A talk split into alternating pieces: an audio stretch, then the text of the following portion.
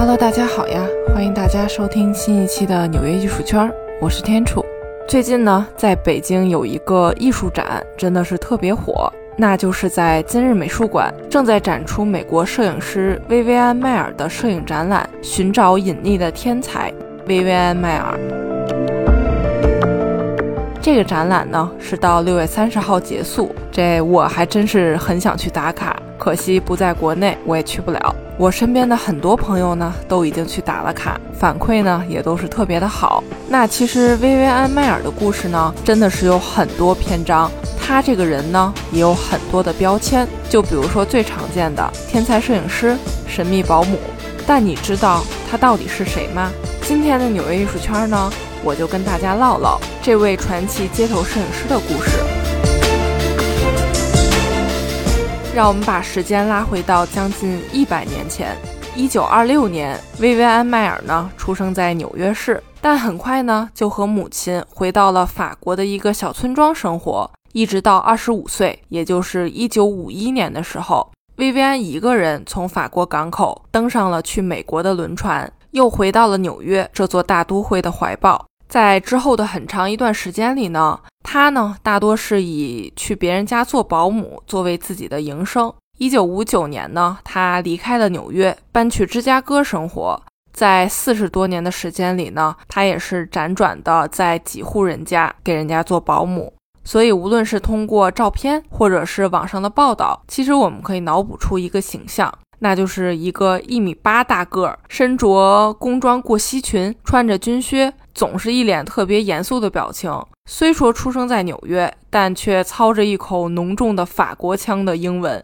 他呢也有好几个化名，脖子上呢也永远挂着一台相机，迈着大步子走在街道上。那从上世纪五十年代开始呢，薇薇安·迈尔呢，她虽然身为是保姆。但却开启了他的摄影师的人生。他呢，其实也没有什么伟大的理想，那就更不用说是想要去改写摄影史之类的了。他真的只是单纯的热爱摄影。大约在一九四八年、一九四九年的时候呢，薇薇安二十出头，他呢就已经在法国开始用柯达的布朗尼合适相机去拍摄建筑和人像。那薇薇安·迈尔呢，一生未婚，没有子女，没有朋友，也没有亲人。其实，在外界看来呢，他真的就是像游荡在人间的孤魂一样，躲在暗处，不会轻易的被别人所发现。保姆这份职业呢，是薇薇安·迈尔在世谋生的工作。一九五六年，他开始在芝加哥一户姓氏为简斯·伯格斯的家庭中做保姆，这一做呢，就是整整十七年。简斯·伯格斯夫妇呢，对他真的特别好，给他独立的房间、独立的卫生间。于是呢，保姆薇薇安的另一个身份，她就将这个卫生间改造成了一个简单的暗房，自己呢也就可以随时随地的去冲洗照片。这段日子可以说是薇薇安生活中最稳定的一段日子了。简斯伯格斯家里的三个孩子也都长大成人，家里呢也不再需要保姆的照顾了。虽说薇薇安·迈尔呢，他是一个天才摄影师，但他真的做起保姆的工作来呢，并不是那么称职。他的职责呢，其实就是陪简斯伯格斯家里的三个孩子。但是，哪怕是在带孩子们出去玩的时候呢，薇薇安也根本没有办法把所有注意力都放在孩子身上。他呢，总是挂着个相机，这儿拍点儿，那儿拍点儿的。并且呢，薇薇安的一些行为还是奇奇怪怪、比较古怪的。被他带大的这三个孩子呢，就曾经回忆到，小时候呢，常常被他带到街上，但是他呢，永远是在拍照，也不理这仨孩子。小孩骑车被撞倒之后呢，薇薇安的第一反应还真不是说上前去询问孩子们有没有受伤。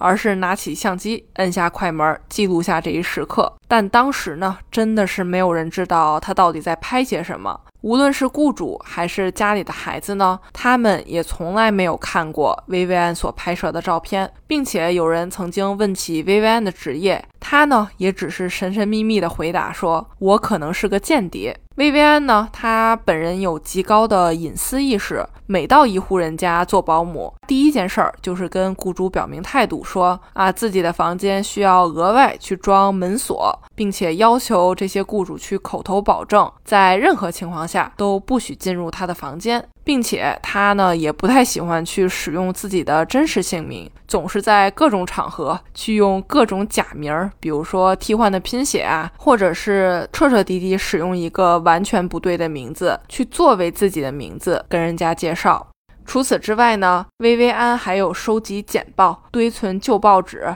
在大街上去捡那些亮亮的金属物品，就是这类的收集癖的奇怪行为。默默说一句，收集癖，这难道是艺术家的通病吗？当然，如果你要问说薇薇安迈尔他真的是自学成才吗？或者是说他到底是受到了谁的影响呢？毕竟吧，百因必有果，总要有一个他接触到摄影的契机吧。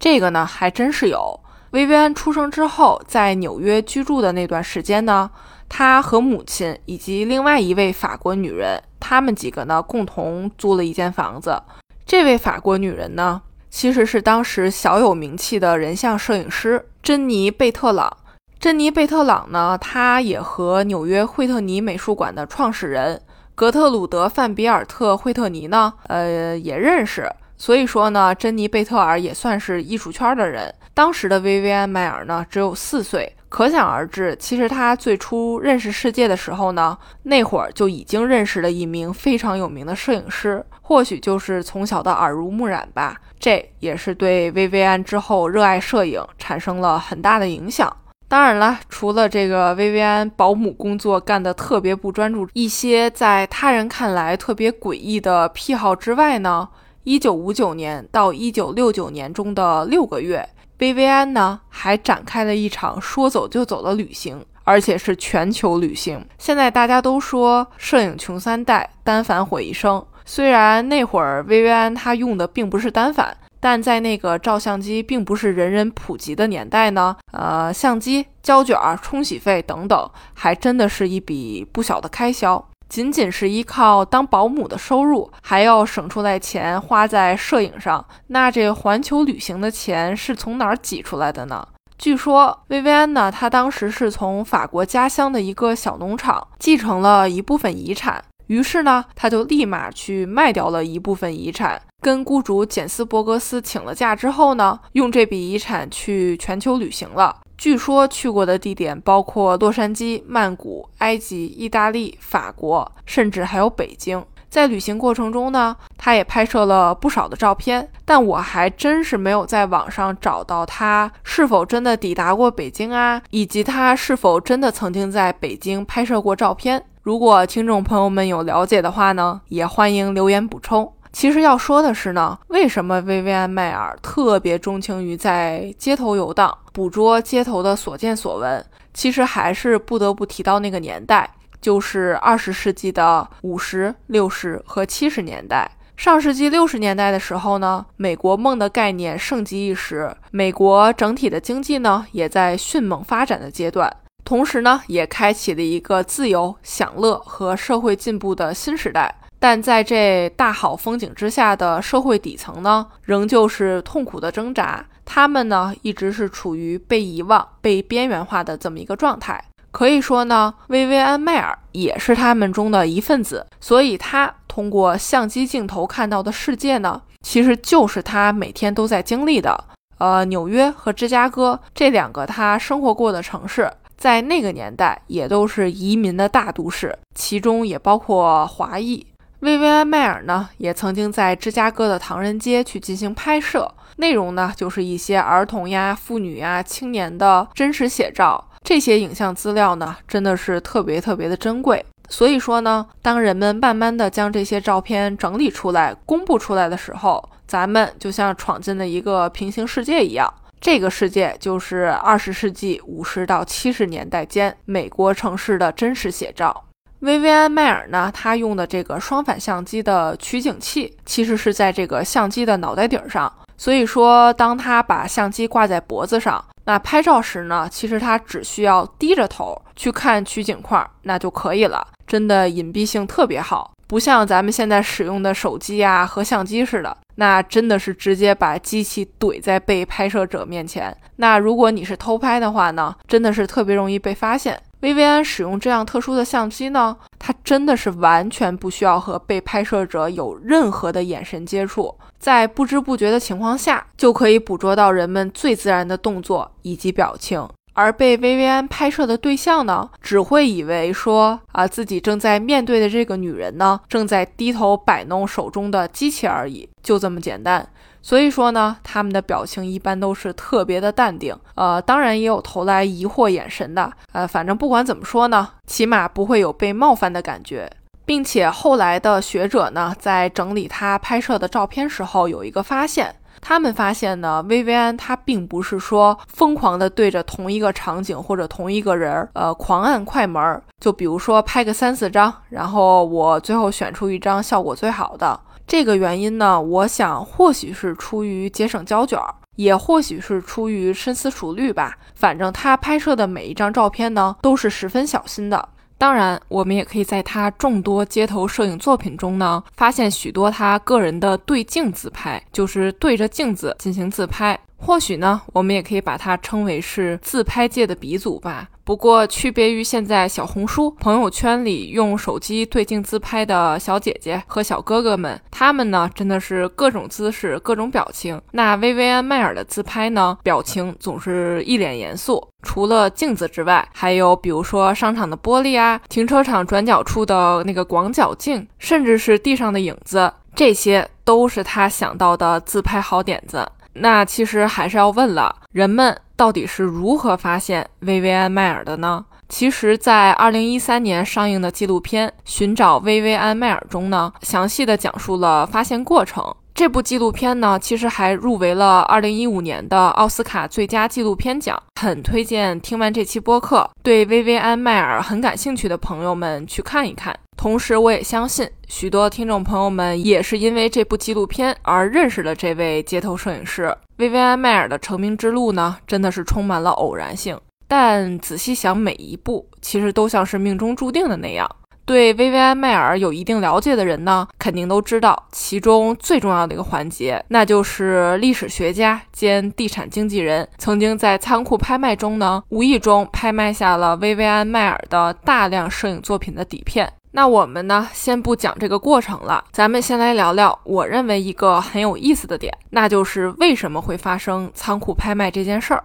其实薇薇安·迈尔呢，她在年老之后，就是进入人生后半段的时候，其实真的是过得特别惨，经济条件呢真的很差。那因为她确实是没有老公，也没有子女，也没有朋友。那她晚年的时候呢，就真的是常常坐在公寓楼下的长椅上，这一坐呢就是一整天。别人呢也不知道她到底在想些什么。她呢个子确实又比较高，表情呢也总是特别冷酷，特别严肃。那周围路过的人呢，确实觉得这个人有些古怪，所以呢，也从来没有靠近过她。那其实薇薇安·迈尔呢，她并不是说说一直将自己的摄影作品压箱底儿，她呢，其实也曾经想过去把这些照片洗出来，寄给著名的摄影师，甚至是工作室，但最终呢，都没有实现。从一封已经写好但是还没有寄出的信中可以看出呢，他真的是对自己的作品特别有信心，包括他对摄影持有自己独特的看法，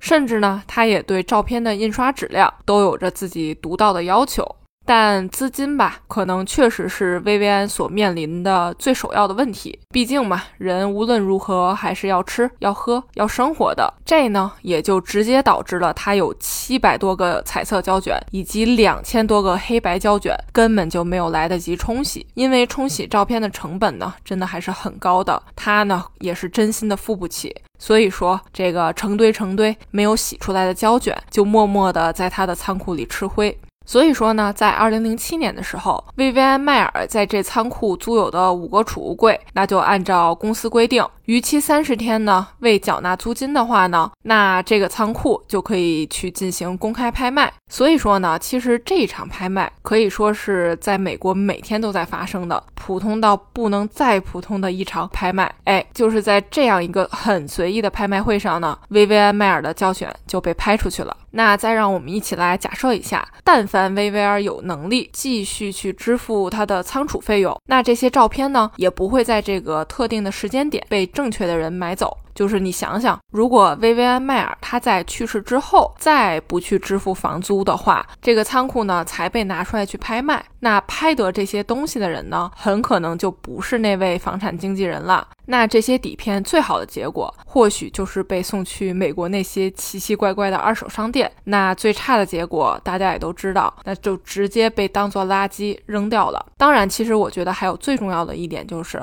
因为薇薇安·迈尔他没有子女。想象一下，如果他有子女，子女在他去世后，是否会像对待一名艺术家，或者是正在挖掘一名街头摄影师的心情去处理他的遗物呢？嗯，我认为很大程度上并不会这样。其实假想了这么多哈，还是要跟大家讲一下薇薇安·迈尔作品被发掘的故事。二零零七年的时候。兼职历史学者，也是房产经纪人约翰·马鲁夫呢，只用了大概四百美元的价格买下了一个没有标记的箱子中的三万张底片。那之后呢，也是出于好奇，他就开始慢慢整理这些底片。看着这么多很有意思的街头摄影照片呢，其实马鲁夫也是特别感兴趣，也特想知道说到底是谁拍下了这么多照片。他真的也是经过很长一段时间的研究吧。终于在这个资料的小角落里发现了薇薇安·迈尔的名字，于是赶紧百度一下。好巧不巧，就在几天前，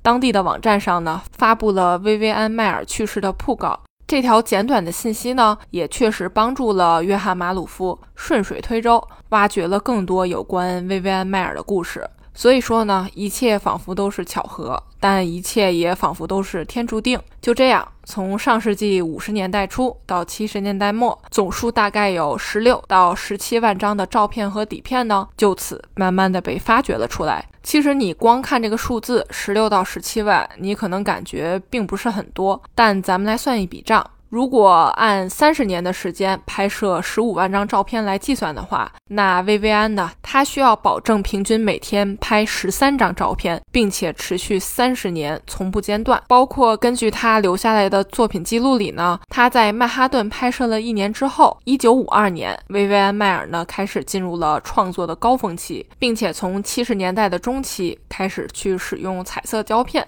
不得不提的另外一点呢，就是约翰·马鲁夫，他呢凭借着年轻人对网络营销的敏感度，当时就慢慢的将薇薇安·迈尔呢打造成一个网红，将这些照片陆陆续续的发布在网络上。其实就相当于咱们的豆瓣网、图虫网，那薇薇安·迈尔这个名字呢，也开始在这些网站上流传开来。在这期间呢，马鲁夫也是四处奔走，挖掘更多有关薇薇安的故事，收集她的照片、物品等等。再来讲一个很有趣的小故事哈，其实你看起来云淡风轻的薇薇安·迈尔呢，其实他也算是有一颗摄影记者的梦吧，因为他不仅仅是拍摄街头的路人甲乙丙，他呢也会逮到一些机会拍摄一些名人以及一些新闻素材。就比如说，在一九五二年的时候呢，薇薇安在纽约现代艺术博物馆抓拍到了西班牙超现实主义绘画大师萨尔瓦多·达利的照片。那这难道是小粉丝堵在美术馆门口等着追星吗？其实倒也不是，碰到达利呢，也算是薇薇安·迈尔的偶遇吧。因为在一九五二年的同期，MoMA 呢，也就是这个纽约现代艺术博物馆呢，正在举办一个摄影展览。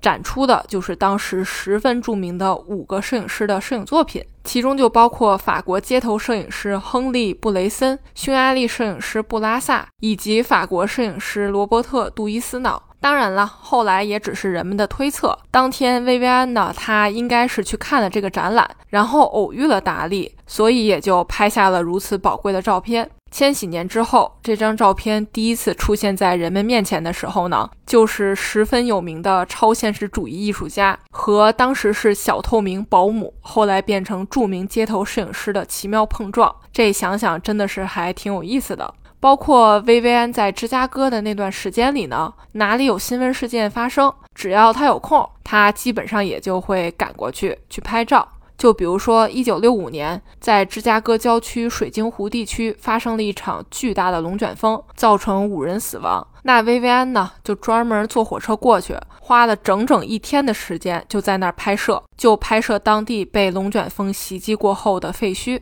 当然了，我们也可以看到他的照片呢，并不完全是新闻摄影的那种风格，但多多少少有一些呢，也确实是受到了新闻的影响。再比如说，一九七三年的时候，美国第三十七任总统尼克松因水门事件呢遭弹劾，薇薇安呢他没有办法亲自前往华盛顿，所以呢他就拍摄报纸摊上成捆成捆的报纸来进行表达。那不用说的肯定是这些报纸的封面的标题呢，那肯定就是当天最爆炸的新闻。这些呢也都被薇薇安真实的用镜头记录了下来。并且他也真的会像记者一样，用录音机去采访人们，然后记录下人们对尼克松总统的一些看法。当然，这一切的一切呢，薇薇安呢，她从来没有自主的公开过。二零零九年，薇薇安·迈尔独自死于芝加哥的公寓里，他以保姆身份养大的简斯伯格斯家的三个孩子呢，帮他处理了后事，安置了他的骨灰。到这儿呢，薇薇安·迈尔的故事差不多也就讲完了。这一期的节目呢，也就到这儿了。其实现在许多人给薇薇安·迈尔的标签就是她是无人不知、无人不晓的街头摄影师，但其实就像是考古专家对着一坨土仔细的挖挖挖一样。我们上述所讲的所有内容呢，都是后来人们根据薇薇安所留下来的影像资料，以及通过她的朋友接触过人的记忆而拼凑成的故事。嗯，所以说比起无人不知、无人不晓。我相信薇薇安·迈尔呢，更是有许多不为人知的故事。当然，这一切也随着薇薇安·迈尔的离世呢，也就再也无法考证了。当然，我很喜欢他作品的一点是呢，他拍摄这些照片时的身份仅仅是一位打工人，就是保姆，甚至可以说他是在上世纪六七十年代在美国底层苦苦挣扎的底层人民。这样的角度或许更加真实，也更加刺眼。所以说，聊到最后，我这也确实没啥可讲的了。总之，希望你喜欢这一期的节目。好啦，这一期的纽约艺术圈就是这样啦。我是天楚，我在纽约，下期见啦。